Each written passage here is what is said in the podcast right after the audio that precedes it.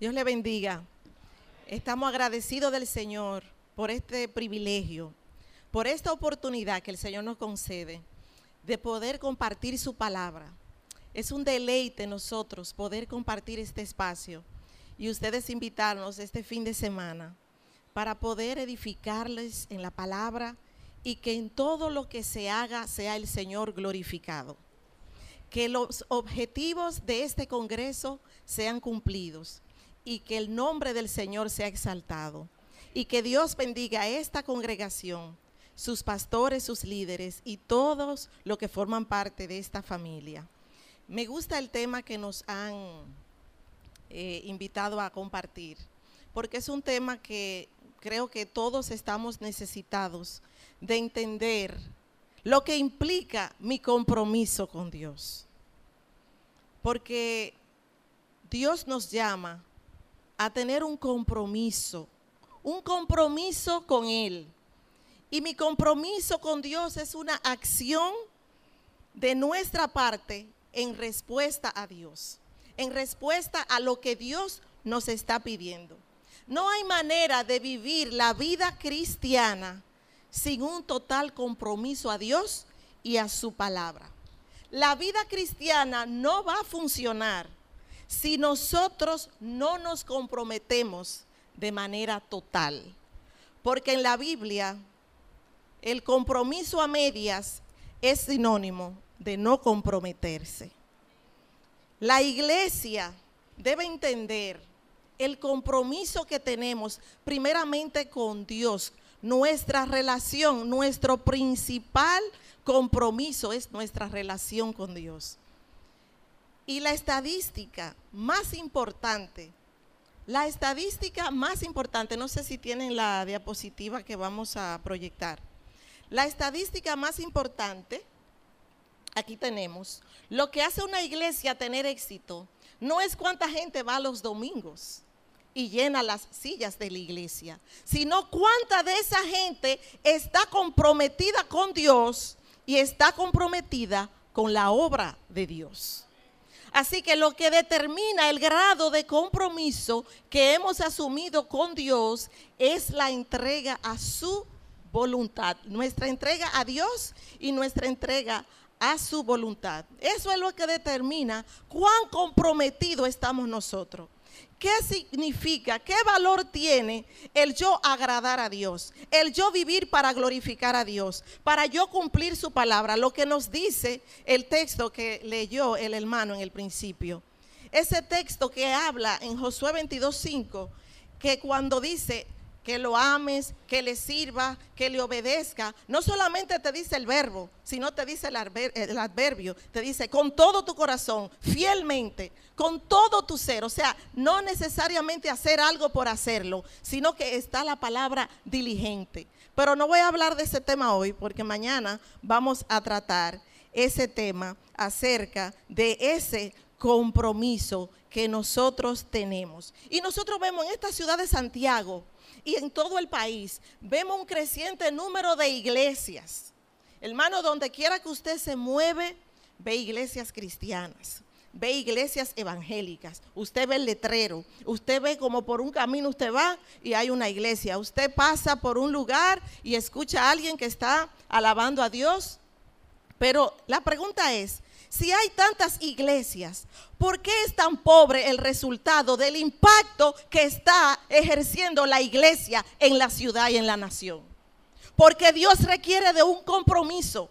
No simplemente de un edificio que tenga un letrero con un nombre muy lindo, sino un compromiso que lo que recibimos aquí, que la llenura que recibimos acá, el compromiso de nosotros poder impartir, de nosotros poder ser sal y luz a un mundo que se pierde. Entonces mi pregunta es, ¿cuáles son esas actitudes?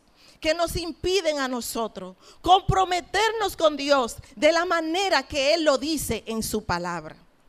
Y para esto yo quiero leerles esta parábola que realmente ha ministrado a mi vida. Y es la parábola del sembrador. Esta parábola está en tres de cuatro de los evangelios. Yo los estudié los tres y me quedé con Marcos. Y dice así, en Marcos 4, 15 al 20, ahí tienen la lectura. Y estos que están junto al camino, donde se siembra la palabra, son aquellos que en cuanto la oyen al instante viene Satanás y se lleva la palabra que se ha sembrado en ellos. Y de igual manera, estos que se sembró en la, la semilla en pedregales son los que al oír la palabra, enseguida la reciben con gozo, pero no tienen raíz profunda en sí mismos, sino que son temporales. Entonces, cuando viene la aflicción, o la persecución por causa de la palabra, enseguida tropiezan y caen. Otros son aquellos en los que se sembró la semilla entre los espinos. Estos son los que han oído la palabra, pero las preocupaciones del mundo, el engaño de las riquezas y los deseos de las demás cosas entran y ahogan la palabra y se vuelve estéril. Y otros son aquellos en que se sembró la semilla en tierra buena, los cuales oyen la palabra, la aceptan y dan fruto, unos a 30, otros a 60 y otros a ciento por uno. Estoy leyendo la versión Biblia de las Américas. El sembrador solamente siembra poco de semilla que lleva el fruto 100%. No fue toda la que cayó y que produjo 100%. Toda semilla caída en buena tierra lleva fruto. Pero ¿qué pasa? En cada planta varía la cantidad de fruto. Porque dice aquí el autor del Evangelio que en algunas plantas produjo al 30%. Quiere decir que hubo un 70% que no fue muy productiva. Otras solo llevaron 60. Quiere decir que el otro 40 quedó con inutilidad. Y solamente unas pocas plantas llevan al 100% el fruto de su potencial. Esta parábola con sus cuatro terrenos indican que la respuesta no solamente depende del mensaje, porque el mensaje siempre es bueno. El mensaje, la semilla es la palabra de Dios. No solamente depende del mensaje, que es la semilla, sino también de la actitud. La actitud del corazón, o sea, el grado de compromiso que los oyentes tienen y cómo responden a esa palabra. En estos cuatro terrenos podemos ver y podemos reflejarnos y evaluarnos, porque la medida, la medida de tu entrega determina la medida de tu compromiso. La medida de tu entrega a Dios, la medida de tu entrega a tu hacer la voluntad de Dios, eso determina el compromiso que tú vas a tener en cuanto a Dios.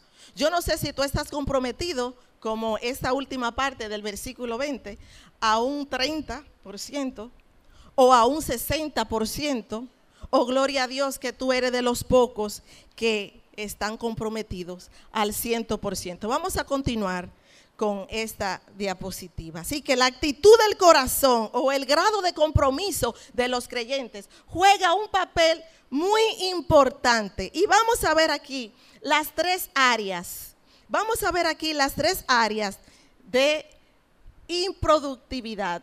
Primeramente dice, las tres son el camino, los pedregales, los espinos, representan los diferentes tipos de cristianos. El terreno junto al camino representa un corazón endurecido, como leímos en el verso 15.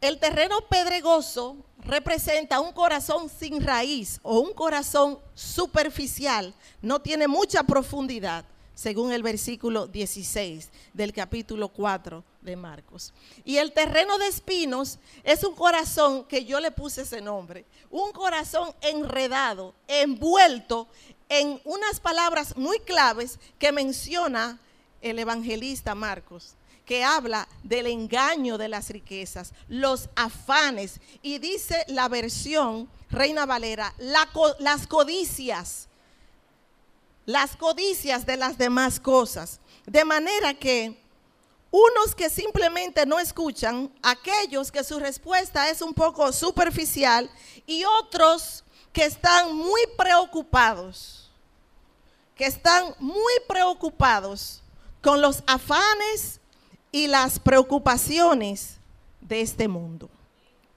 Así que esta parábola explica, esta parábola explica que la diferencia en los resultados depende de la actitud de tu corazón al tú recibir la palabra.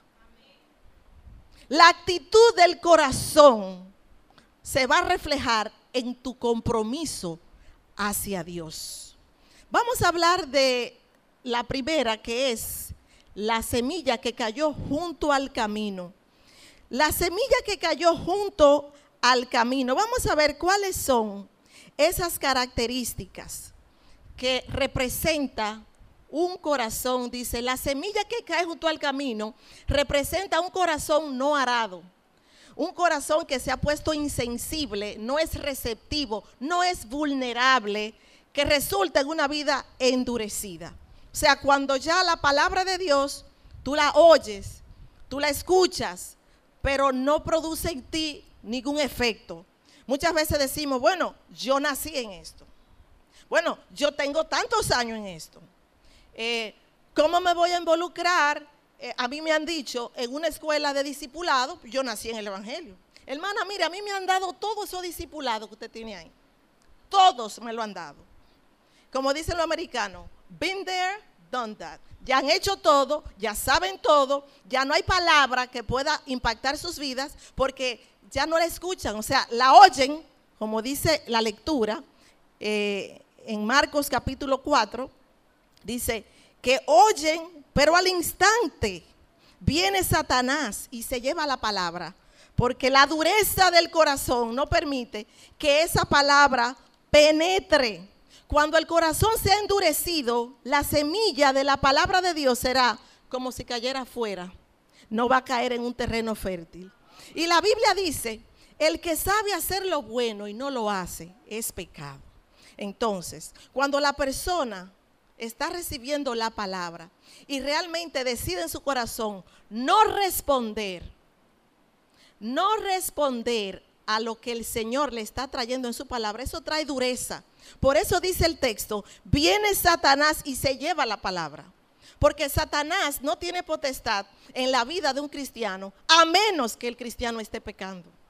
Solamente el pecado puede dar oportunidad a Satanás a interferir. Bueno, él siempre va a atacar. Pero cuando dicen, no, porque Satanás me quitó tal cosa, espérese hermano, usted es una cristiana lavada con la sangre de Cristo, va a venir el ataque, pero cuando dice que Satanás oyó y arrebató, es porque ya de la dureza del corazón la persona desecha la palabra, ya se la sabe, ya la conoce, ya tiene todo el conocimiento del mundo. Y esos son los tipos de cristianos que se quedan en la orilla. No entran a aguas profundas.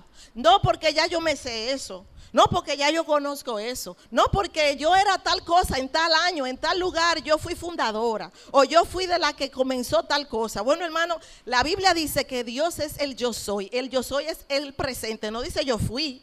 Dios es el mismo, ayer, hoy, por todos los siglos. Y no podemos vivir del Dios del ayer, sino Él es el Dios de hoy. Lo que Él te dio ayer significa que Él tiene mucho más para ti hoy. Yo tengo que tener mi corazón receptivo. Yo tengo que tener mi corazón abierto. Yo tengo que tener mi corazón conectado con lo que Dios quiere hacer y va a hacer en mi vida. Yo no puedo llegar a un punto donde ya mi corazón esté de una manera donde yo me sienta que ya yo me sé todo que ya yo lo experimenté todo. Porque déjeme decirle, hermano, en este camino nos graduamos el día que estemos en la presencia de Dios. No importa cuántos años usted tenga en el Evangelio, no importa cuánta teología usted tiene, se está tratando de una relación personal con Dios. la, la medida de tu entrega determina la medida de tu compromiso con Dios. Entonces, este tipo de la, semilla de junto al camino, el corazón endurecido, prefieren quedarse en la orilla. Están en la iglesia, participan en todo, pero no se involucran en nada.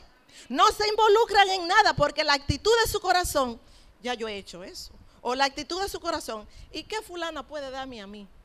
Imagínate tú, yo tengo más conocimiento, yo tengo más experiencia. Hermano, Dios puede usar hasta la persona que se convirtió el domingo pasado, un recién convertido. Dios puede usar a quien Él quiera.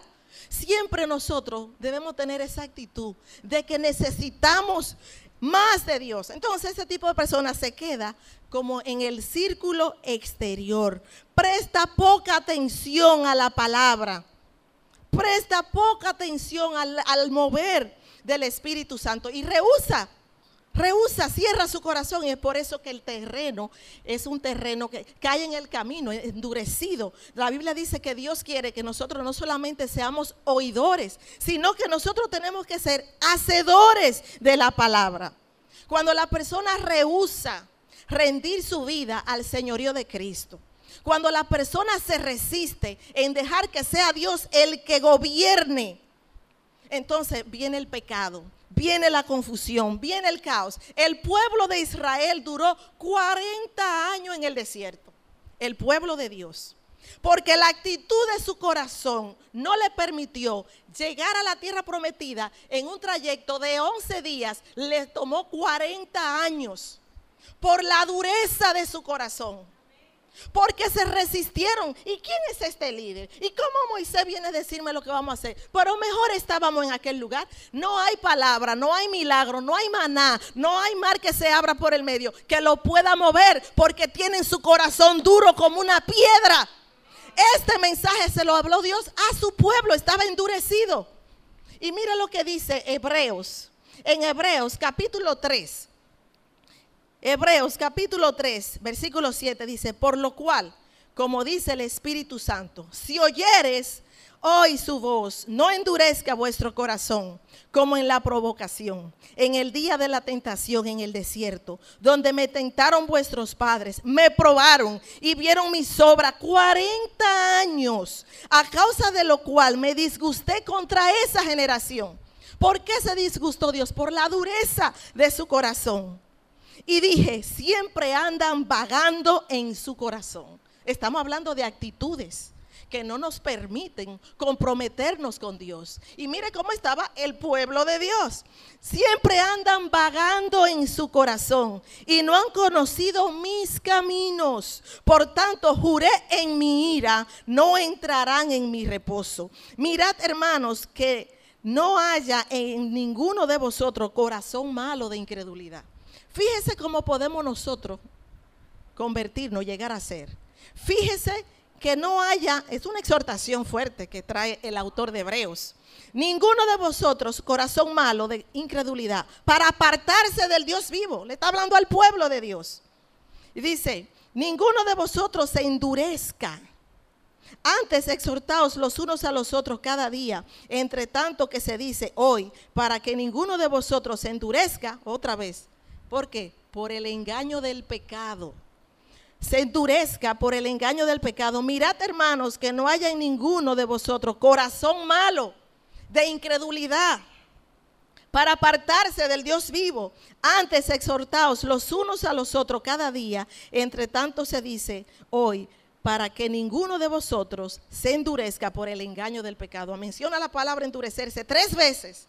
Un mensaje al pueblo que Dios nos guarde y nos libre de nosotros adoptar una actitud de dureza, de dureza a Dios y a su palabra, de dureza a lo que Dios quiere hacer en mi vida. Entonces ese tipo de persona, sus decisiones no reflejan un testimonio vivo. Ese tipo de persona, todo gira alrededor de ellos. ¿Cuál era el tema principal del pueblo de Israel en el desierto? Que Moisés le complazca a ellos. ¿Y qué pasó con esto? Y porque allá teníamos tal comida y porque allá estaban esclavos 400 años y le estaban sacando a Moisés todo lo que ellos tenían allá. O sea, estaban inconformes.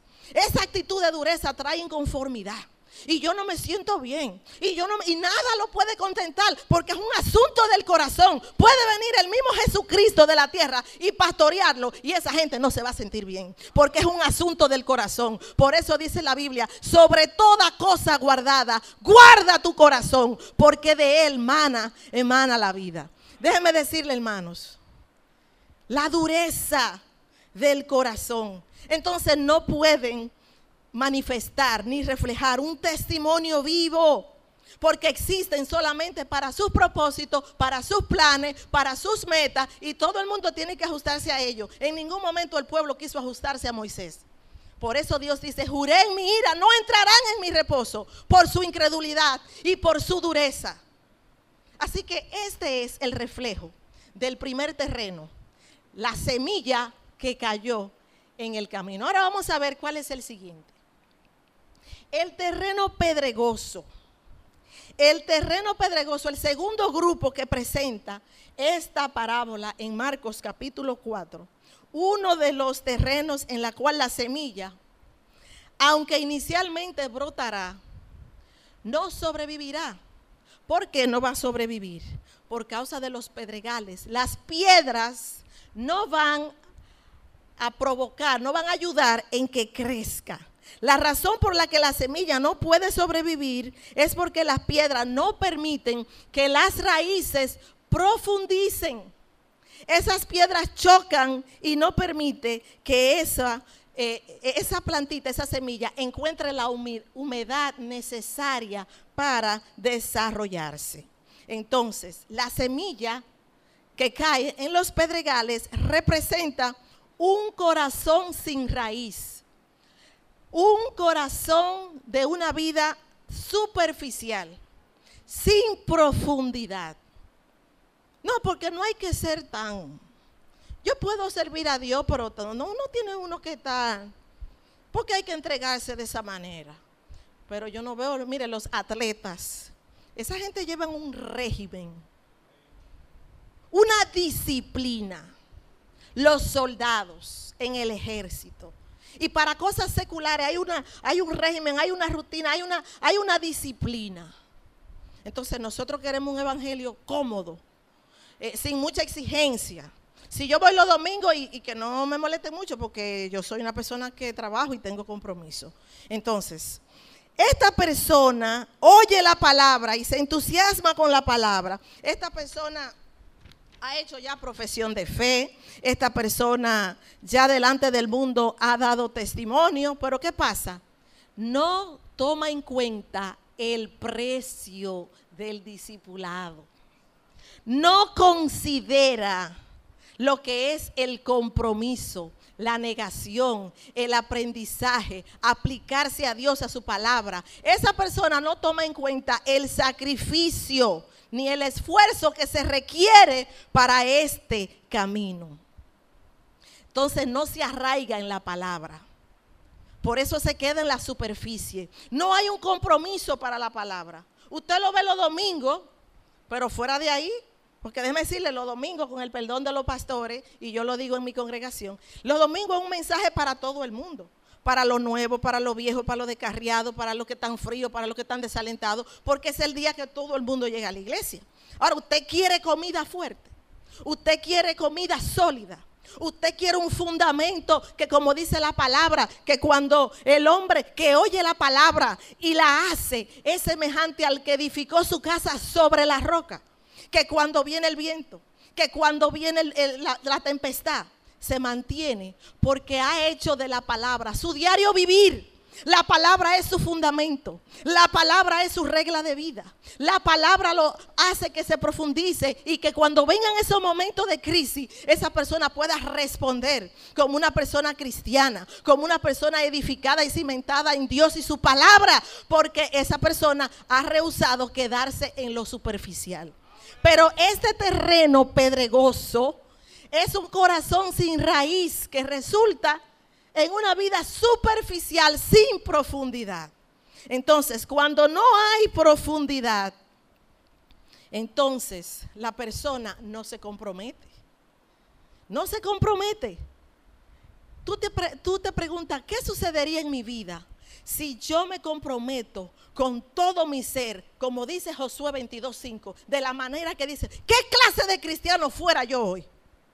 ¿Qué clase de matrimonio tuviera yo si yo fuera una persona comprometida a mi familia, a mi matrimonio, a mis hijos? ¿Qué clase de persona fuera tú en el día de hoy si tú tomaras la decisión de un compromiso total ante Dios?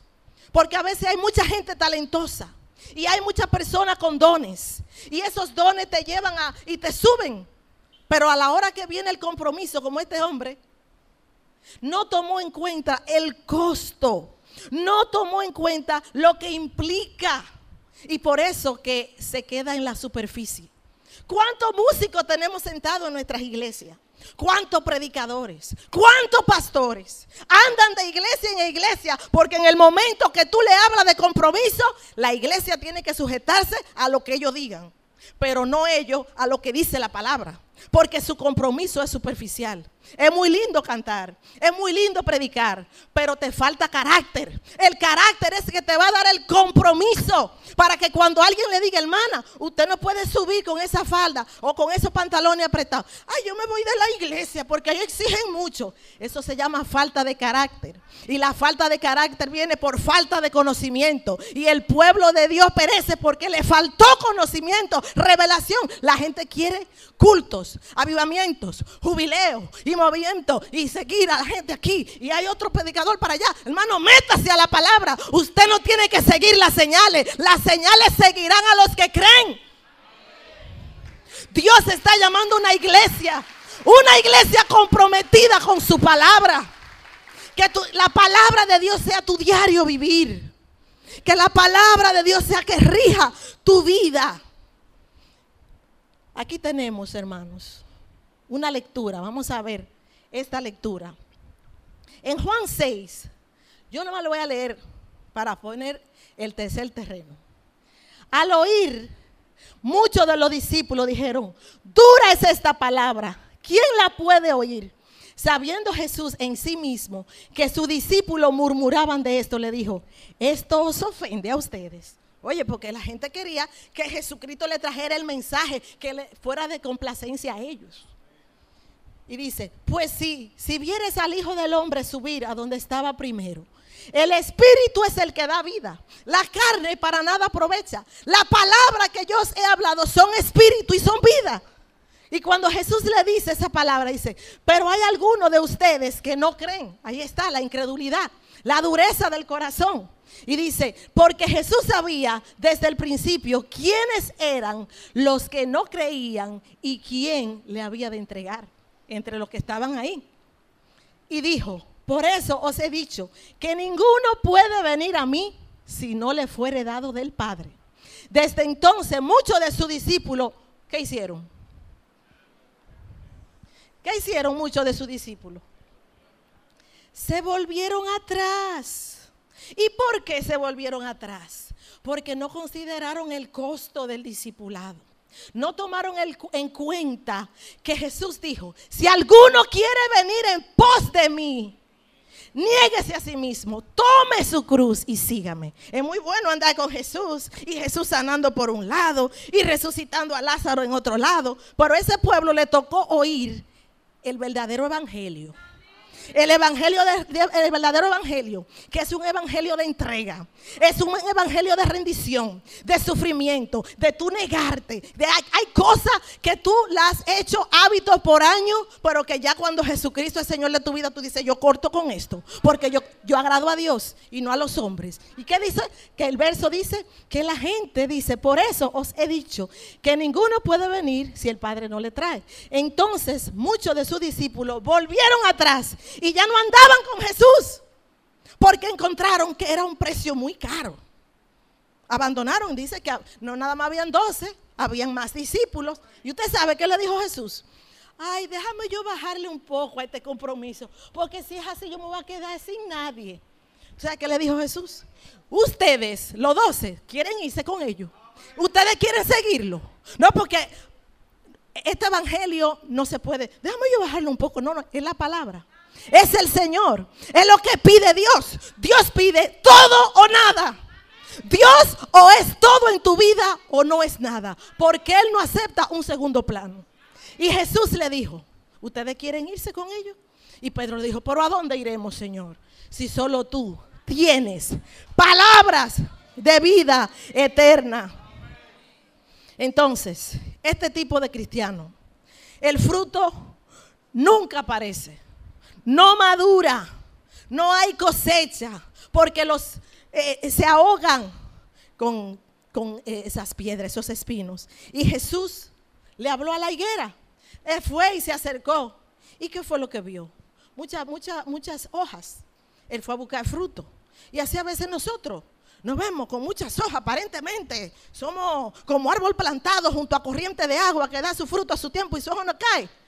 Pero primero dice la Biblia que en la ley de Jehová está su delicia y en su ley medita de día y de noche. Entonces, si yo no tengo compromiso y la Biblia no es mi compromiso del día a día, ¿cómo yo le voy a exigir a Dios que yo quiero ser como un árbol plantado junto a corriente de agua? Hay que considerar el costo. Hay que considerar el precio de seguir a Jesús. Vamos a continuar. Así que los espinos, estos fueron sembrados, son los que oyen la palabra. Pero los afanes de este siglo, número uno, el engaño de la riqueza, número dos, y la codicia de otras cosas, otras cosas, ahogan la palabra. Oiga bien, ahogan lo más importante, porque la palabra es el fundamento. Ahogan la palabra y se hace infructuosa. Así que la semilla entre espinos es un corazón mundano que resulta en una vida envuelta en las cosas de este mundo. Ninguno que milita se enreda en los negocios de esta vida a fin de agradar a aquel que lo llamó por soldado. Yo no estoy diciendo ahora que usted tiene que renunciar a su negocio, que usted tiene que vender su empresa, no. Usted puede seguir teniendo todas las empresas y todos los negocios, pero en su vida tiene que ser Dios el primero. En su vida tiene que ser Dios. Para hacer negocio a la manera de Dios. Para hacer inversiones a la manera de Dios. Y no bajar su estándar. Entonces, aquí vemos que los espinos no dejan que la semilla dé fruto. Hay gente que tiene suficientemente del mundo para no estar contento en la iglesia y suficientemente de la iglesia para estar en el mundo y estar así. Entonces, ni son de aquí ni son de allá. Entonces, tenemos que definir. Por eso dice Jesús, desearía que fuera frío o caliente, pero como tú eres tibio, o sea, para Dios una vida fría es apartada, pero para Él es peor ser tibio. Que tú tengas un 80% en la cosa de Dios y darle el 20% a las cosas del mundo. Eso es cometer un adulterio espiritual con el Señor. Dios pide todo de ti. Vamos a continuar. Dios pide todo de ti. Dios quiere tu compromiso. Él quiere de ti nada menos, nada menos que un compromiso, un compromiso total. Oiga lo que dice el texto. Déjeme ver, porque yo no me puedo pasar, somos dos que vamos a predicar.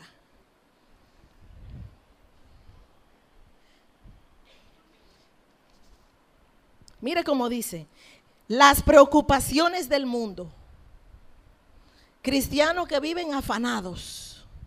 En una ocasión Jesús fue a visitar a María y a Marta. Y Marta estaba brava porque le dejaron todo el oficio. ¿Y usted sabe qué le dijo Jesús? ¿Qué le dijo Jesús a Marta? Que solo una cosa era importante y que María había cogido la más importante. Oye, tenían al Señor ahí y no disfrutaron del Señor porque Marta estaba afanada. ¿Cuántas veces nosotros venimos a la iglesia y tenemos el cuerpo aquí y el corazón y la mente allá. Lo lindo es que el pastor y la pastora saben eso, pero aquel a quien tú viniste a adorar es celoso.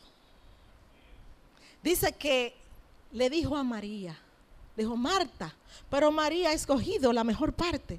Nosotros no podemos dejar que los afanes y las preocupaciones ahoguen la semilla de nuestras vidas. Y otra cosa que dice aquí, las preocupaciones del mundo, el engaño, el engaño de las riquezas. El hombre, el joven rico, el joven rico, maestro, señor, Senko, ¿qué bien haré para heredar la vida eterna? Él quería todo por obtener la vida eterna, pero cuando Jesús le dijo el costo, él no quería desprenderse de lo que él tenía. Él no quería desprenderse de lo que Dios le estaba pidiendo. Él dijo, pero yo he llevado todos esos mandamientos. Oiga, usted decirle a Jesús que ha llevado todo, era un hombre muy religioso. Mire, ese era un hombre religioso, era un hombre disciplinado, era un hombre moral. Sin embargo, él estaba lejos de Dios. La religiosidad, que nos envolvemos en hacer cosas en la obra del Señor, pero el, el Señor de la obra está lejos de eso que nos envolvemos en, hacer cosas, pero el importante que tiene que estar ahí, el propósito por el cual lo estamos haciendo, no es el correcto.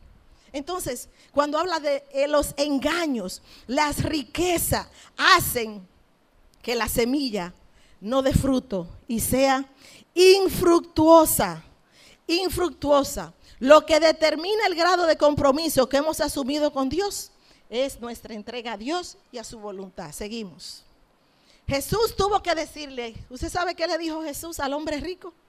Una cosa te falta. Qué bueno que lo ha llevado los diez. Qué dudo que lo habría llevado, pero hizo el intento, hizo el esfuerzo. Era un hombre de disciplina. Una cosa te falta. Y a María también le dijo a Marta, oye, te falta una cosa. Ella, ella cogió la más importante. Entonces yo te hago una pregunta. ¿En qué terreno? ¿Cuál es? El, ¿Cuáles son esas actitudes en tu corazón, en mi corazón, que no me deja comprometerme con Dios? Que no me dejan yo producir fruto al ciento por uno. Porque cuando Jesús vino, Él no envió un ángel de lo que estaban allá. Hey, mira, eh, tú qué estás haciendo, ven para que haga un sacrificio. Él se entregó.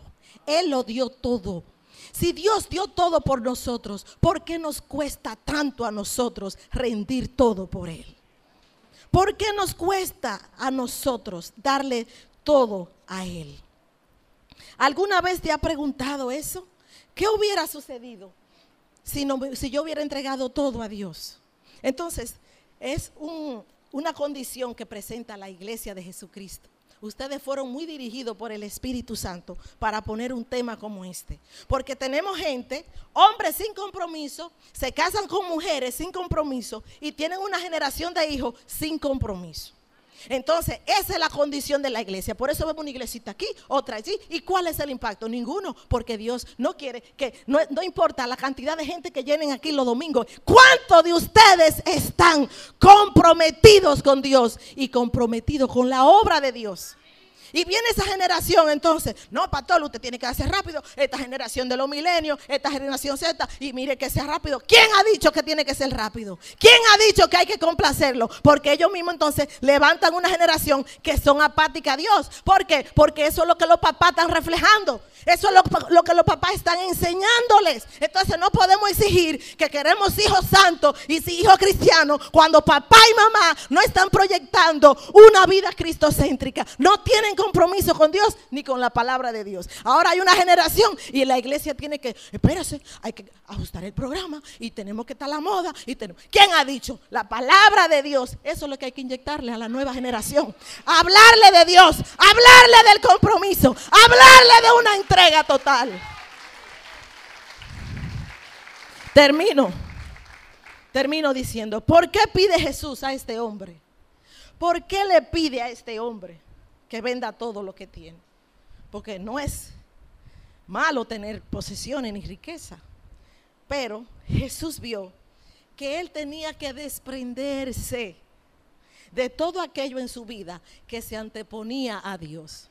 Si hay algo en tu vida que se antepone a Dios, si hay algo en tu vida que está por encima de Dios, si eso es todo lo que ocupa tu agenda, todo lo que ocupa tu mente, pues hay algo que se está anteponiendo. Entonces tú tienes que hacer los ajustes. Si Dios te señala algo en tu vida, ¿estarías tú dispuesto a entregarlo?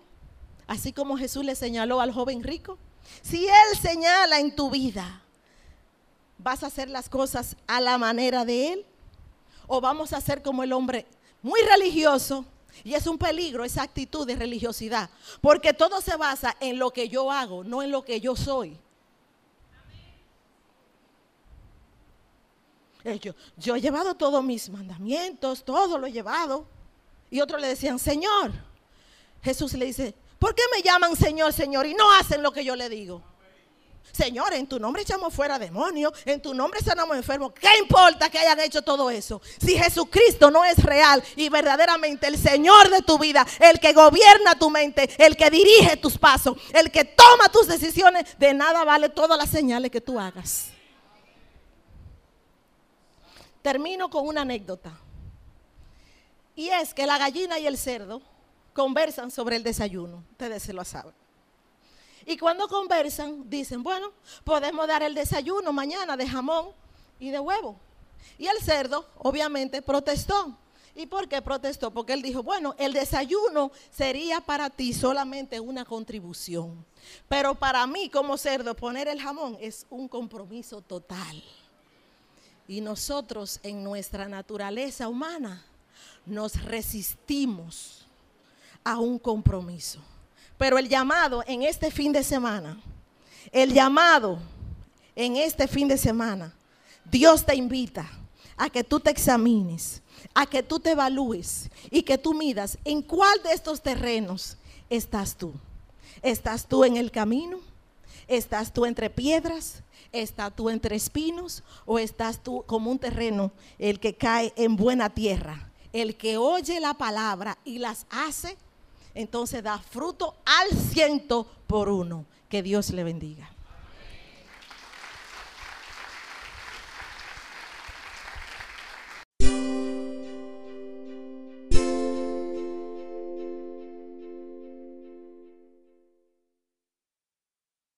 Éxodo capítulo 3. Pueden sentarse, hermanos. Voy a invitar a la chica del, de la proyección que me acompañe, eh, yendo con sus Biblias, por favor. Me gusta estar mirando las escrituras mientras hablo o escucho. Éxodo capítulo 3. Apacentando Moisés las ovejas de su suegro Jetro, sacerdote de Madián, llevó las ovejas a través del desierto y llegó hasta Oré, monte de Dios. Y se le apareció el ángel de Jehová en una llama de fuego en medio de una zarza. Y él miró y vio que la zarza ardía en fuego y la zarza no se consumía.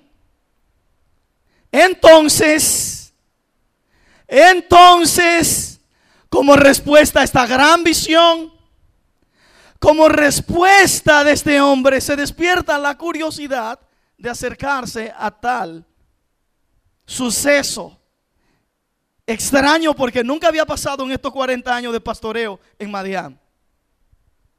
Iré, iré yo ahora y veré esta gran visión. ¿Por qué causa la zarza no se quema? Viendo Jehová que él iba a ver la simplicidad de Moisés Creía que era algo simple, pero Dios interviene en este acercamiento inocente, inofensivo, viendo Jehová que él iba a ver, lo llamó Dios de en medio de la zarza y dijo, Moisés, Moisés. Y él respondió, heme aquí. Y Dios le dijo, no te acerques. No es tan simple como cree. No es una simple curiosidad lo que va a pasar entre nosotros ahora. No te acerques sin antes que quitar tus calzados de tus pies, porque el lugar en que tú estás, tierra santa es. Y dijo, yo soy el Dios de tu padre, Dios de Abraham, Dios de Isaac, Dios de Jacob. Entonces Moisés, al oír estas palabras, ¿qué? se apodera de él un sentimiento de reverencia, le atrapa y tiene miedo, tiene temor. No sé, hermanos, cuando tú tienes acercamiento a Dios, ¿cuáles son tus respuestas? Cuando ora, cuando le buscas a través de las escrituras, cuán transformador es el Dios que habla al acercarte a Él. Versículo 7. Este es el problema. Estos dos, tres versículos, 7, 8 y 9. Sin antes decir lo que yo quiero contigo, Moisés, te quiero dar un diagnóstico, una fotografía. El resultado de esta panorámica, de este estudio, ya lo tengo ante mi presencia con toda claridad y quiero mostrarte qué es lo que me empuja y me motiva a, mandarte, enviarte a la tarea que quiero hacer. Dijo luego Dios, bien he visto la aflicción de mi pueblo que está en Egipto y he oído su clamor a causa de sus exactores, pues he conocido sus angustias y he descendido para librarlos. he descendido para librarlos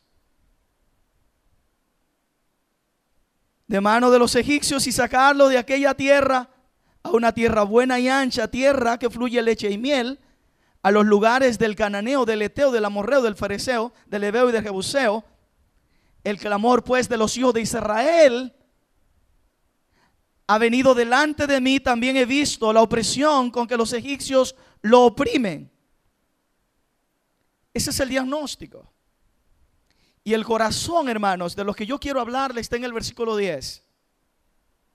Es el clímax, es lo más alto del pico de estos dos capítulos de, Génesis, de Éxodo 3 y 4. Este es el versículo que me llama la atención y donde atrapa mi corazón. Y que tiemblo al saber que persona tan insignificante, tan frágil como yo, como ustedes, Él nos llama a una tarea que solo es posible estando su poder sobre nosotros. Ven. Mire lo que le dice, ven. Es la invitación. Es el llamado de Dios. Es la intención de Dios con Moisés. Es la intención de Dios contigo. Ven. Ven. Nos invita. Hermano, este fin de semana de eso se trata, de una invitación del Señor al compromiso. ¿Alguien dice amén? Dios, en este fin de semana, háblanos con toda claridad, el cual yo entienda bien a que tú me llamas. Y es un compromiso primero a estar con Él. Ven. Ven por tanto ahora y te enviaré a Faraón. Pero ¿cómo es posible, Señor? Que tú me envíes a Faraón cuando hace 40 años que huí de allí. Mi intento de liderar fue un fracaso. Tuve que matar a un tipo para que me obedeciera. No supe cómo hacerlo, pero ¿cómo es posible? Yo creo que están pasando miles de pensamientos y él está recordando aquel día que tuvo que mediar entre dos tipos y matar a uno. Y cuando sabe que lo van a perseguir, hermano, Moisés corre. Y esa huida significa 40 años de anonimato, de ausencia. 40 años sin saberlo de entrenamiento, de formación. 40 años que no es un fracaso los 40 años, porque encontramos que y vemos que en el trato de Dios 40 años no han sido desperdiciados ha formado una familia, tiene un buen empleo de cuatro, cuatro décadas de trabajo. Sus hijos, su esposa, su familia, su trabajito, su casita, su carrito, su buen Mercedes Benz, su buena casa, ¿verdad? 40 años ha valido la pena. Pero no me hable de la palabra faraón y volver allá, que me a enviar eso no es posible. No está en mi agenda, no está en mi programa, no está en mis expectativas. No. Volver a Faraón, volver a Egipto, no está ni remotamente en mis planes. Ven y te enviaré. Eso me parece a Mateo 28, 16. Después de Jesús haber resucitado, llama a sus discípulos y le dice, Toda potestad me es dada en el cielo y en la tierra. Por tanto, vayan y hagan discípulos a todas las naciones, bautizándolos en el nombre del Padre, del Hijo y del Espíritu Santo, enseñándoles que guarden todas las cosas. Y aquí yo estoy con ustedes todos los días hasta el fin. Parece la gran comisión. Ven y te enviaré. ¿O no? Eso es como enviaré. Es una palabra familiar en el Nuevo Testamento, ¿verdad que sí? Palabra esta como que no tiene mucho impacto ni eco en los oídos y el corazón de la iglesia de, de hoy te enviaré. La iglesia de hoy interpreta más, vengan, pero vayan como que la cosa se pone más difícil. Eh, venir es bonito, ¿verdad? Ven. Pero cuando se trata, vayan. ¿Y a dónde ir? ¿A dónde ir? Jesús dice, yo lo envío a ustedes ustedes van a ir a hacer la misión, tanto a los 70 como a los 12 le dicen, lo voy a mandar a trabajar en medio de lobos.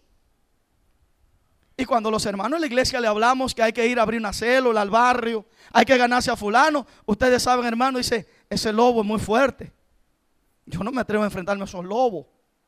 Lobos de incredulidad, lobos de droga, lobos de maldiciones, de pecado, todos unas, unos muros que, bueno, pero yo quiero darle una buena noticia, hermano. Lo primero es que no se trata de ir tú con un mensaje tuyo, ni se trata de ir solo. Él dice, yo estaré contigo. Yo estaré contigo. Míralo. Lo vamos a ver. Ven, por tanto, ahora y te enviaré a Faraón. ¿Y para qué? ¿Para qué, hermanos? Saca a mi pueblo. Yo les pregunto, hermanos, de CSS, ¿verdad? Comunidad Cristiana de Santiago. ¿Habrá todavía muchos hijos de esta, de esta casa? ¿Habrá muchos discípulos en esta congregación que todavía necesitan que vaya y se les rescate? ¿O ustedes están, este grupito, esperando que Cristo regrese? ¿O hay todavía algo que hacer por delante? Hay algo que hacer. Entonces, si hay algo que hacer, Él hoy te envía. Te envía porque hay mucha gente que hay que sacarla de las cadenas, de la esclavitud, del pecado. Te enviaré para que saques de Egipto a mi pueblo, a los hijos de Israel. Eso póngalo en el pico más alto, este versículo. Ven, te enviaré para que saques. ¿Cuál es la respuesta de Moisés? Las famosas excusas de Moisés. La respuesta es quíntuple. Cinco maneras cómo reacciona Moisés al llamado de Dios. Cinco, una actitud madre que tiene cinco ramificaciones. Lo primero es, y la madre de todas las actitudes aquí, la excusa. Versículo 11 y 12. Míralo. Dijo luego Jehová, perdón, dijo entonces Moisés, dice la Biblia de las Américas, pero Moisés, pero, dice la reina Valera entonces, como quiera, el entonces y el pero son mellizos, ¿no? Aquí lo que indica es que vamos a enfrentar una situación de pero o de entonces, o de regateo o excúsame. Y aquí observen el versículo 11, la primero, lo que primero habla Moisés. Pero Moisés dijo a Dios, ¿quién soy yo para ir a Faraón y sacar a los hijos de Israel de Egipto? ¿Quién soy yo?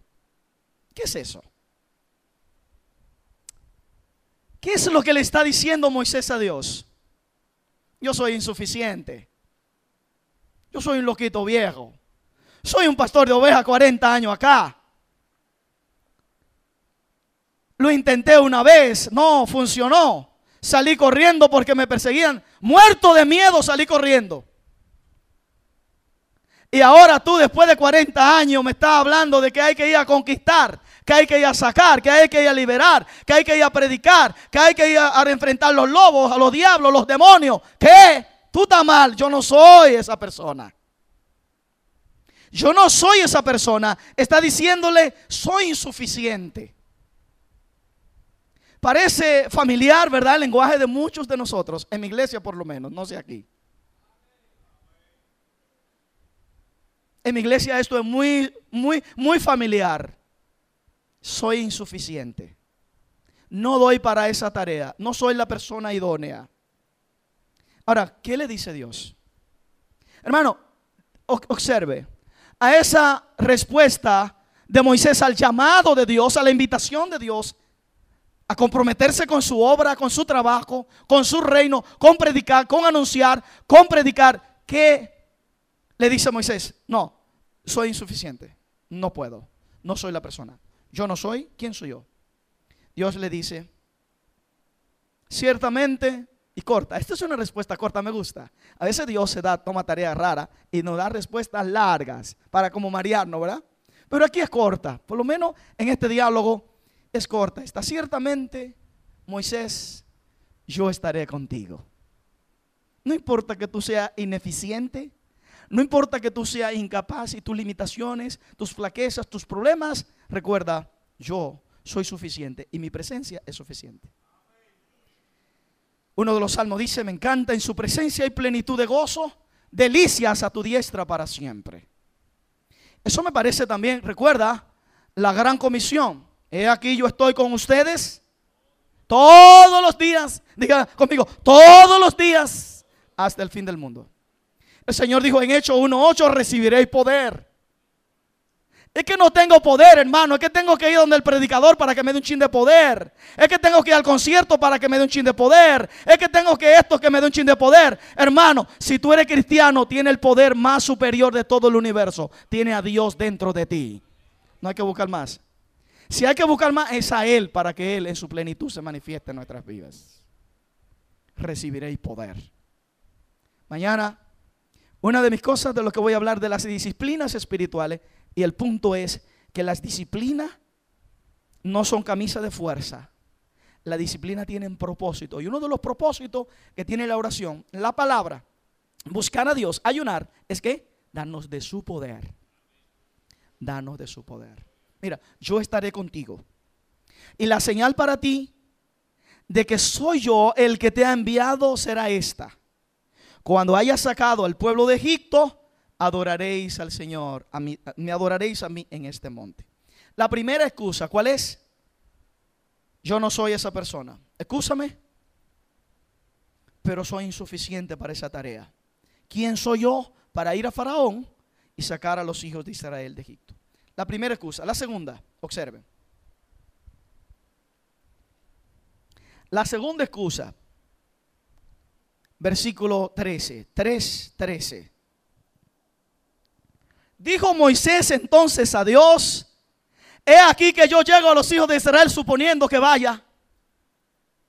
Y les digo, el Dios de vuestros padres me ha enviado a ustedes.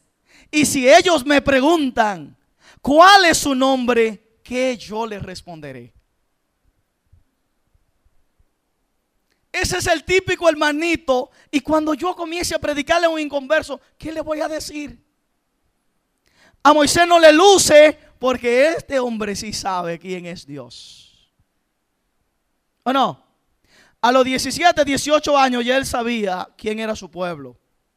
Y cuando salió corriendo y cuando estuvo en el desierto 40 años, este tipo sí sabía quién era Dios. Usted recuerda que cuando dice, yo soy Jehová, él tiembla y cae de rodillas. Cuando dice, quítate los zapatos, solo quita. Este tipo ahora es lo que está buscando una excusa barata. Diga excusa barata. Dígale que está a su lado, tus excusas el Señor no se las come. Cómetela tú. Tus excusas el Señor no te las cree, solo te las cree tú. Porque cuando Él dice sí, tú puedes decir diez mil no. ¿Alguien me escuchó? Cuando Él dice que tú vas para allá, tú puedes tener diez mil excusas. Porque Él es más fuerte que tú. Y si te tiene que agarrar por el bracito, dice, hey, ¿qué te pasa? Te jala por la oreja y te da su fuetazo y váyase, porque yo lo mando para que me haga ese trabajo. ¿Alguien dice amén? ¿Usted cree que él es un muñequito? ¿Que hay que estar mudándolo? No, él es Dios todopoderoso.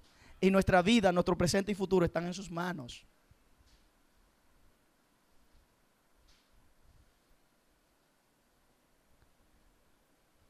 La segunda excusa, la segunda situación que se le presenta es que Moisés le dice a Dios, soy inecto, no tengo los conocimientos, no tengo la preparación. Hay un hombre que se encuentra con Jesús en el capítulo 5 de Marcos. Un tipo que estaba endemoniado, Señor, amarrado con cadenas.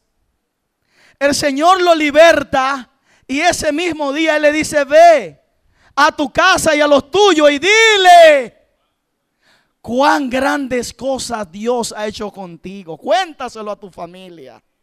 Y la mujer samaritana con el fuego detrás va a la ciudad corriendo el mismo día y le cuenta a toda la ciudad de Samaria lo que Jesús le había contado a ella.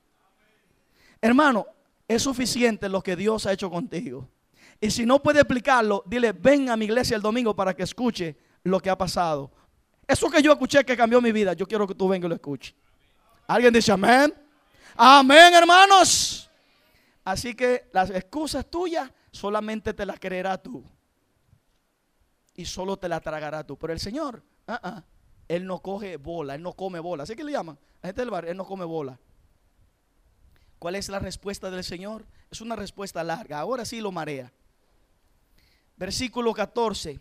Y respondiendo Dios a Moisés, yo soy el que soy. Si tú no sabes qué decirle, dile yo soy el que soy. Ellos van a saber quién soy yo. Dile yo soy el que soy. Y dijo así dirás a los hijos de Israel, yo soy y me envió a ustedes. Además dijo Dios a Moisés, así dirás a los hijos de Israel, Jehová, el Dios de vuestros padres, el Dios de Abraham, el Dios de Isaac, el Dios de Jacob, me ha enviado a ustedes. Este es mi nombre para siempre, con, que, con el que me reconocerán y me recordarán todos los siglos. Ve y reúne a los ancianos de Israel y dile Jehová, el Dios de vuestros padres, el Dios de Abraham, el Dios de Isaac, el Dios de Jacob, me apareció diciendo, en verdad os he visitado y he visto lo que se os hace en Egipto. Y he dicho, yo os sacaré de la aflicción de Egipto a la tierra del cananeo, del ebeo, del amorreo, del fereceo, del ebeo, del jebuseo y de todo lo feo.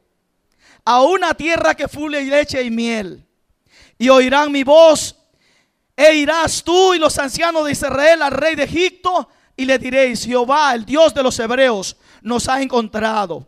Subraya esa palabra, el Dios de los hebreos nos ha encontrado. Jehová, el Dios de los hebreos, nos ha encontrado. Por tanto, vosotros iremos ahora camino de tres días por el desierto para que ofrezcamos sacrificios a Jehová nuestro Dios.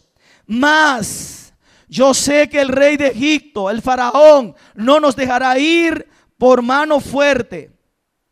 Si no por mano fuerte no deja ir, pero yo extenderé mi mano y iré a Egipto con todas mis maravillas que haré en él. Entonces os dejaré ir y yo daré a este pueblo gracia a los ojos de los egipcios para que cuando salgáis no vayáis con las manos vacías, sino que pedirá cada uno, cada mujer a su vecina y su huéspeda alhajas de plata, alhajas de oro, vestidos, los cuales pondréis sobre vuestros hijos y vuestras hijas, y os despojaréis a Egipto. ¿Qué es lo que Dios le está diciendo acá? Es una respuesta larguísima, hermano, para marearnos. Pero yo quiero preguntar, ¿Saben ustedes quién es este yo soy el que soy? El Dios que siempre está presente, que siempre está activo, que siempre está interviniendo para hacernos bien. El yo soy el que soy es el Dios soberano y para siempre todopoderoso. El Dios, el yo soy el que soy es inagotable.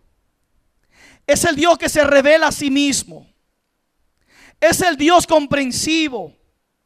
Es el Dios que no cambia. Es el Dios que guarda sus promesas. Es el Dios paciente. Es el Dios que conoce nuestro presente y futuro. Es el Dios de poder y de recursos ilimitados. Es el Dios de toda gracia. Es el Dios de victoria. Es el Dios de transformación. Es el Dios de milagros. Es el Dios de prodigios. Es el Dios Padre que camina al lado de su pueblo. Es el Dios que visita. Es el Dios que escucha. Cuando su pueblo esclavo clama, gime, llora, pide, solicita que Él intervenga. Ese gran yo soy, el que soy, es nuestro Padre, es nuestro Dios. No me diga Moisés que no sabe lo que ha de decir. Dile que yo soy el que soy. Ellos saben quién soy yo. Ellos son mi pueblo. Ellos son mis hijos. Ellos son hombres y mujeres que yo les he prometido. Son del estirpe de Abraham, de Isaac, de Jacob, son herederos de promesas. No me limites, no ponga condiciones. No me diga que no puede, no me diga que no tiene. Ve, yo te envío con mi palabra, con mi poder. Yo estaré contigo. Yo estaré contigo.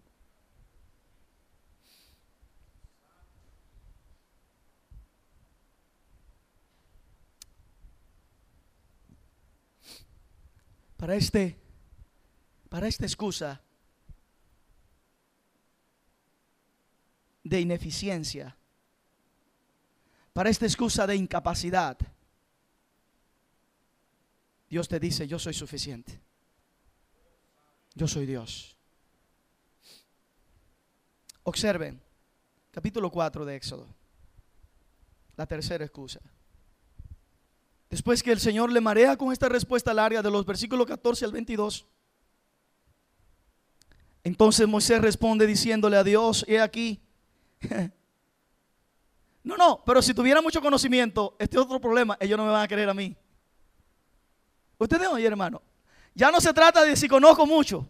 Si conociera y le explicara, el problema es, mírelo, he aquí que ellos no me creerán, ni oirán mi voz, porque dirán, no te he enviado. Es decir, ahora, él, Moisés, está poniendo en la mente y en la boca del pueblo lo que ellos no han dicho. Es decir, él está por adelantado diciendo lo que los hebreos dirán de Moisés. Increíble eso.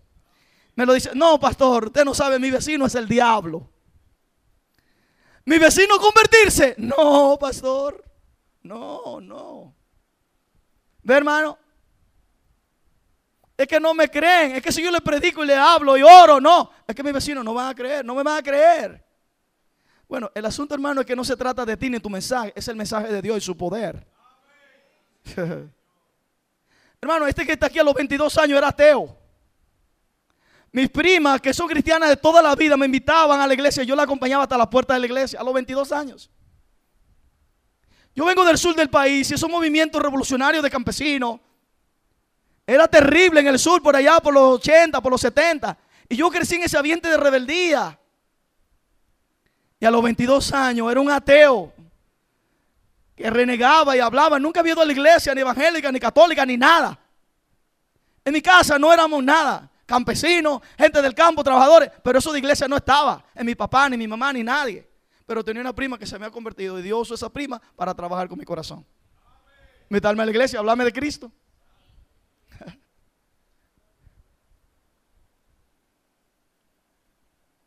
En su providencia llegó en el año 1988 a esta ciudad, en enero. El sureño para progresar y echar para adelante, estudiar, tiene que salir del sur. Ahora hay universidad en Aso, en Baní, en San Juan, todas esas cosas. Pero antes tenía que ir a la capital o a Santiago a venir a estudiar. Y mi sueño era estudiar. Y llegué aquí en enero del 1988. A los tres meses, mire, nosotros somos del campo, tenemos tierra, vaca, comida, bichuelas, toda la comida. Pero no teníamos las universidades ni los estudios. Pero cuando llego a Santiago mi mudo se da barata. Mi ateísmo, mi incredulidad, la cercanía de mamá y papá, todas esas cosas se caen. Y Dios usa esa experiencia para ablandar mi corazón duro. Y en el mes de abril del 1988, estando yo sentado afuera, me dice una vecina, vamos a la misa a la iglesia católica. Nunca había ido a una iglesia católica. Y fui. O si había ido, no recuerdo. Salimos, una misa, recuerdo, parado. Pasamos esa hora. Cuando vamos saliendo a las 7, hay una iglesia pentecostal RT cerca. Y me dice, ahí hay unos coritos, una iglesia evangélica que canta unos coritos muy bonitos. ¿Usted quiere entrar? Digo, claro. ¿Qué sé yo? Hermano, sorpresa. El Señor me estaba esperando en esa iglesia. Desde el 88 hasta el día de hoy. Entré a ese lugar y Él cambió mi mente y transformó mi vida hace, ¿sabe cuánto? 31 años. Con los planes que yo llegué ahí, igual que Moisés. Moisés, mire, no es jugando, 40 años en su trabajo. ¿Quién de ustedes tiene 40 años de empleado en un lugar? Moisés tenía 40. Él era el administrador del, del ganado de su suegro. Moisés era un tipo próspero, ya tenía dos o tres hijos, tenía su esposa, tenía su casa, no jugando. Y él tenía buenos carros de su tiempo, pero los tenía. Y eso de volver a Egipto a predicar y a sacar, eso no estaba en sus planes. No. Pero un día, un día dijo el Señor, hoy es que tengo que llamar a este hombre. Y aunque me diga mil no, el sí mío se impone sobre todos los no que él diga. Alguien dice amén. Y no es un compromisito, es un compromiso total. Es un compromiso total. Que ese compromiso se muestra en mi trabajo, en mis relaciones, en mi familia, en los vecinos. Un compromiso de mi conducta, de mi carácter, de lo que soy, de lo que hago, de lo que pienso. Él es el centro, Él es mi sol que alumbra todos mis planetas, todo mi mundo, todo mi mundo. Hermano, ¿para cuántos de ustedes Él es su sol que alumbra? Nada queda con sombras. Todo nuestro mundo recibe el calor, la luz de este sol, que es Dios en nuestras vidas. Como centro.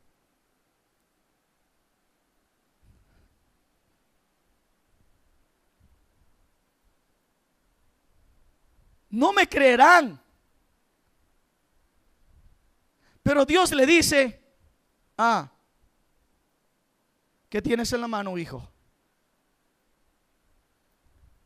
No me diga que no tiene. No me diga que no puede. ¿Qué tiene en la mano? Una vara. ¿Cuál era el trabajo de él? Pastor. ¿Y tiene que Un callado. Tiene una vara para... ¿Recuerda el callado? Tiene una forma como de...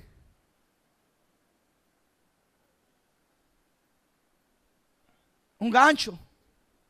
Una parte es para sostenerse y darle por las patitas a las ovejas, la vara. Y el otro es cuando caen en los hoyos, ¿verdad? Tomarlo al revés y jalarla.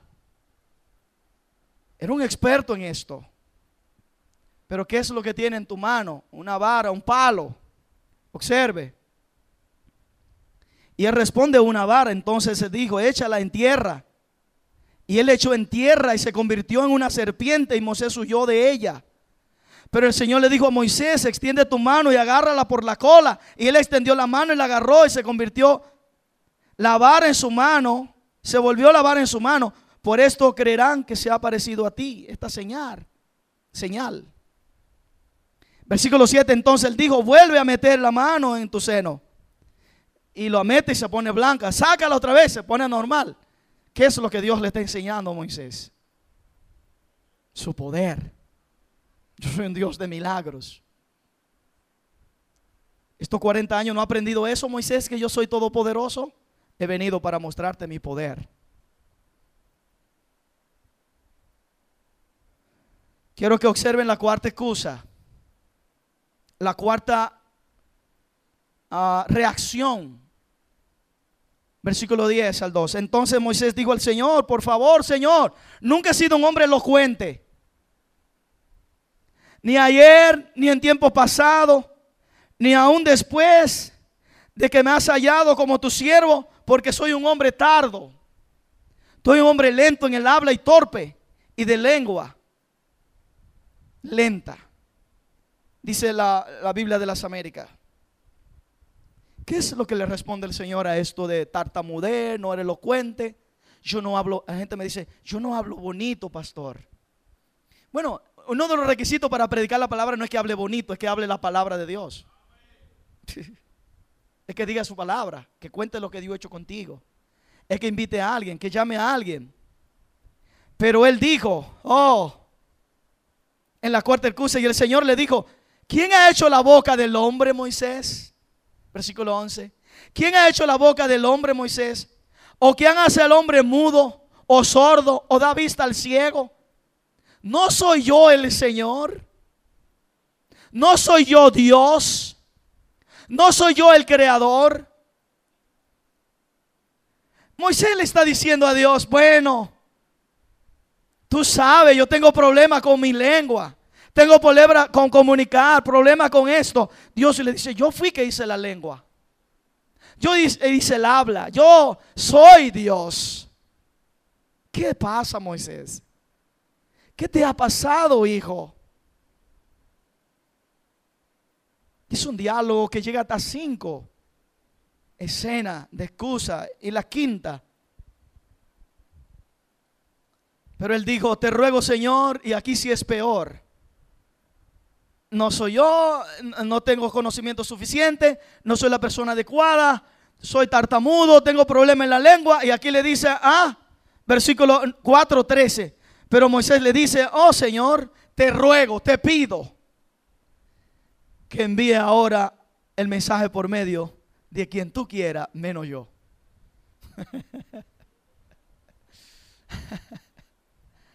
Hay hermanito que dice que predique la pastora y el pastor. Para eso que le pagamos. Para eso ellos están en la iglesia. Que prediquen los ancianos. Predicar yo. Oh, pastor, venga para que le predique a mi vecino. Venga para que ore por mi vecino. La gente cree en nuestra iglesia que los pastores tienen superpoderes.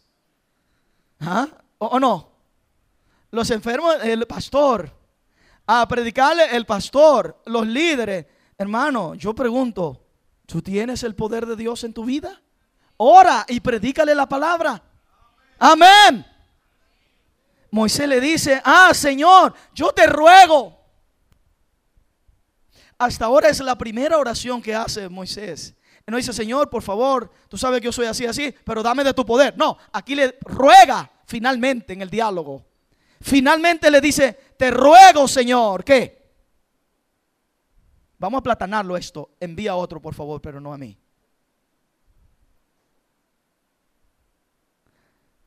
Aplatanándole esto, no soy la persona adecuada ni correcta. Yo creo que tú te equivocaste de dirección. Porque eso de abrir una célula, eso de, un ministerio, eso del de parqueo, eso de, limpiar el templo, eso de arreglar la silla, eso de traer gente a la casa de Dios, eso de desarrollar un ministerio, como que eso es para otro, no para mí. Pero mira, el Nuevo Testamento dice que Él le ha dado un don, por lo menos un don le ha dado a cada uno de ustedes, por lo menos uno. No ha dado todos dones. Todo nos ha dado dones. Y la respuesta final es una cosa rara, pero Dios se enoja, hermanos. No, no trate de ver nunca a Dios enojado contigo. Capítulo 4, versículo 14. Entonces se encendió la ira del Señor contra Moisés y le dijo, ¿no está allí tu hermano Aarón? Como yo creo que Dios le gritó. Aarón el levita, no sé yo que él habla bien, que es tu hermano. Y además, he aquí, Él sabe, sale a recibirte. Al verte se alegrará su corazón y tú le hablarás y pondrás las palabras en su boca. Y yo estaré con tu boca y con su boca y os enseñaré lo que habéis de hacer. ¿Por qué yo conecto esto con el Salmo 25, 14, 12, 25, 12? ¿Quién es el hombre que teme a Dios? yo le enseñaré el camino que ha de escoger. Mira, yo le hablaré las palabras que han de hablar ustedes a Faraón. Hermano, y eso no es lo que dice el Nuevo Testamento cuando tú vayas a predicar. Esta es mi palabra, habla. Y no te calles. Concluyo diciendo que la respuesta del Señor a la insuficiencia de Moisés, a la ineptitud, a la insuficiencia de este hombre, a la incompetencia, a la incredulidad, al miedo, a los temblores, no sé cuántas cosas, las excusas y excusas y excusas que le da Moisés. ¿Sabe? Yo creo que Dios le está diciendo, yo soy capaz, no importa que tú no seas capaz. Yo tengo los conocimientos, no importa que tú no tengas conocimiento, yo te enseño. No importa que tú seas muy chiquito y débil, yo soy todopoderoso. No importa que tú seas un blandito, yo soy fuerte. No importa que se burlen de ti, de mí no se puede burlar nadie. A ti te pueden decir que no, pero a mí el que me dice que no tiene problema. Porque cuando yo me meto, yo no echo para atrás. Alguien dice amén. Hermano, ¿con cuánto de ustedes se la cogió Dios? para llamarlo y atraerlo para que le conozca y le ame. Dice el profeta que nos trajo, atrajo con cuerdas de amor. Hermano, no fue con cuerdas de latigazo. ¿Cómo fue que nos trajo? Con cuerdas de amor. Hermano, ya te piropeaba y te susurraba al oído y ahí te mandaba un mensajito al corazón y te daba esos mensajitos y como que a ti te gustó, ¿verdad? Y era bueno y dulce y agradable. Y su amor que nos atrae. Él sabe conquistar. No como nosotros los hombres que somos torpes. ¿Verdad que sí, chicas? Él sabe bien enamorar a sus hijos y atraerlo a que le conozcan y que le amen y que le adoren. Antes de terminar este mensaje, quiero hacerte algunas preguntas. Hermanos, ¿cuáles son tus excusas al llamado que Dios te hace en este tiempo a comprometerte más con Él? ¿Cuáles son tus excusas? ¿Miedos? ¿Prejuicios? ¿Incompetencia? ¿Debilidades? ¿Culpa? ¿Fracasos de tu pasado? falta de conocimiento, pecados ocultos. Yo te pregunto, ¿cuáles? ¿Cómo le llaman a tus excusas? Ponle nombre. Tráela hoy delante del Señor. ¿Cuáles son tus excusas para orar? ¿Cuáles son tus excusas para leer la Biblia, estudiar la Biblia? ¿Cuáles son? Yo te pregunto, ¿conoce la respuesta del Señor a tus excusas?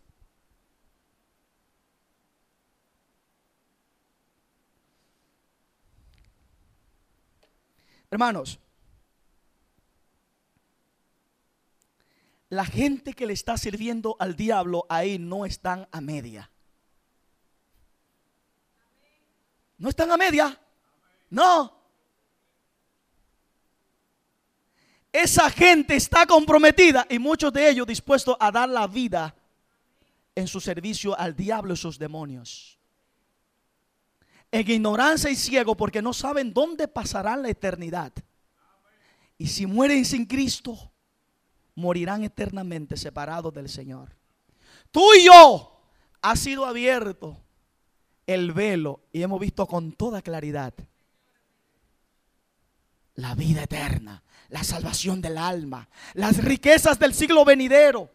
Se ha corrido el velo, se ha abierto y podemos ver con toda claridad la realidad de nuestra existencia corta, efímera, momentánea, temporal. Si hay alguien que sabe leer la realidad de esta existencia, debe ser el hombre y la mujer que son del Señor. El Salmo 90 dice, Oh Señor, tú has sido nuestro refugio de generación en generación. Y antes que naciesen los montes, desde el siglo y hasta el siglo, tú eres Dios. ¡Wow! Tú eres eterno, yo soy temporal, efímero, momentáneo. Dice el versículo 12, enséñame a contar, enséñanos a contar nuestros días, que traigamos al corazón sabiduría. Hermano, el deseo, la voluntad de Dios es que todas las cosas en esta vida sean sometidas al gobierno, al señorío, a la luz, a la voluntad, al propósito, al llamado, al compromiso de nuestro único Dios verdadero, Jesucristo, a quien Él ha enviado. Oye, oh CCS, Jehová tu Dios uno es, y le amarás con todo tu corazón, con toda tu alma, con todas tus fuerzas. Y estas palabras que te mando hoy estarán sobre tu corazón. Que el Señor le bendiga. No hay excusas.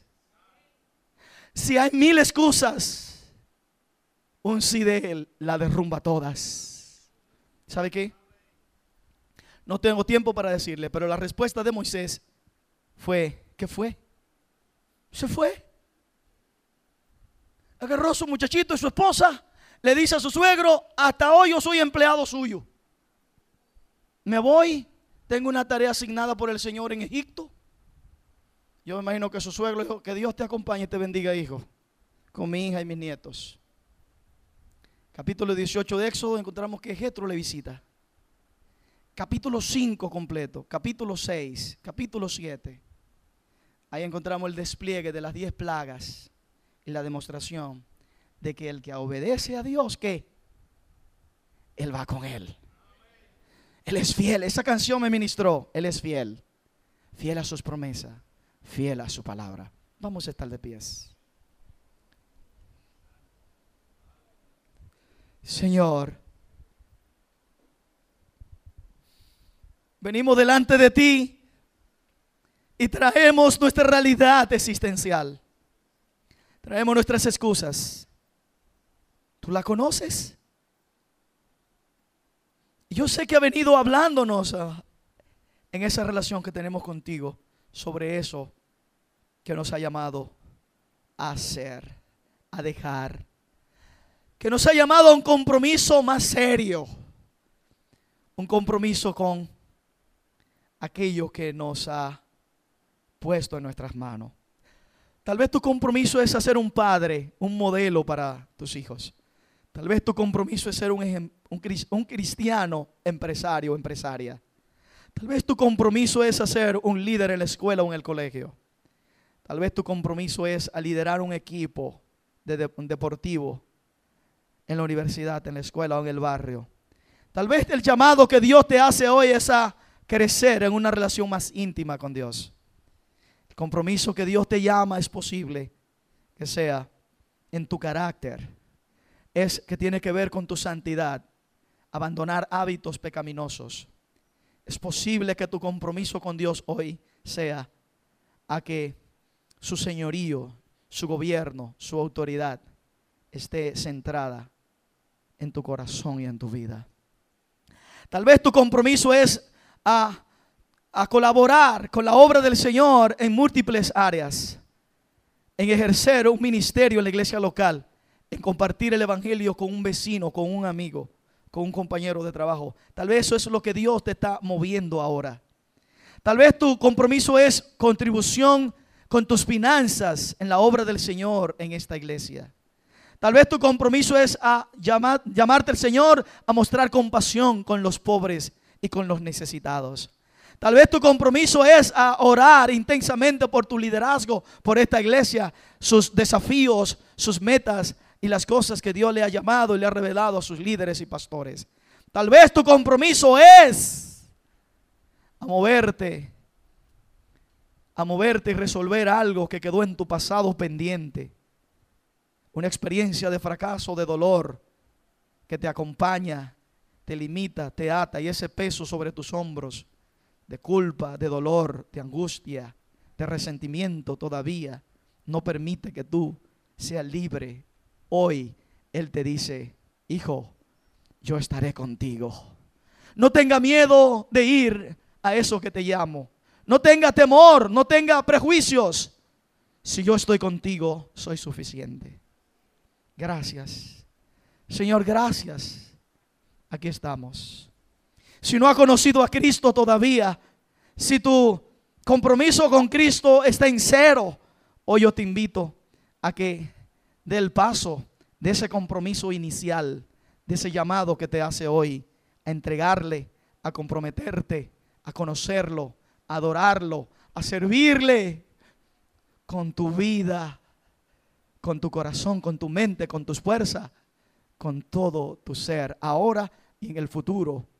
Por siempre tu vida le pertenezcas a Él. Te damos gracias, Padre. Te damos gracias, Señor. Te damos gracias, Dios. Dile gracias, porque eres bueno y tus misericordias son por siempre. ¿Quién es el hombre que teme a Dios? Él le mostrará, Él le enseñará el camino que ha de escoger. Muéstranos, muéstrale a CCS el camino que ha de escoger. Y han escogido el camino que es Cristo. Tú eres el camino, la verdad y la vida. Tú eres el único camino de vida y de bendición para nosotros. Gracias. En el nombre de Jesús. Que el Señor le bendiga, hermanos.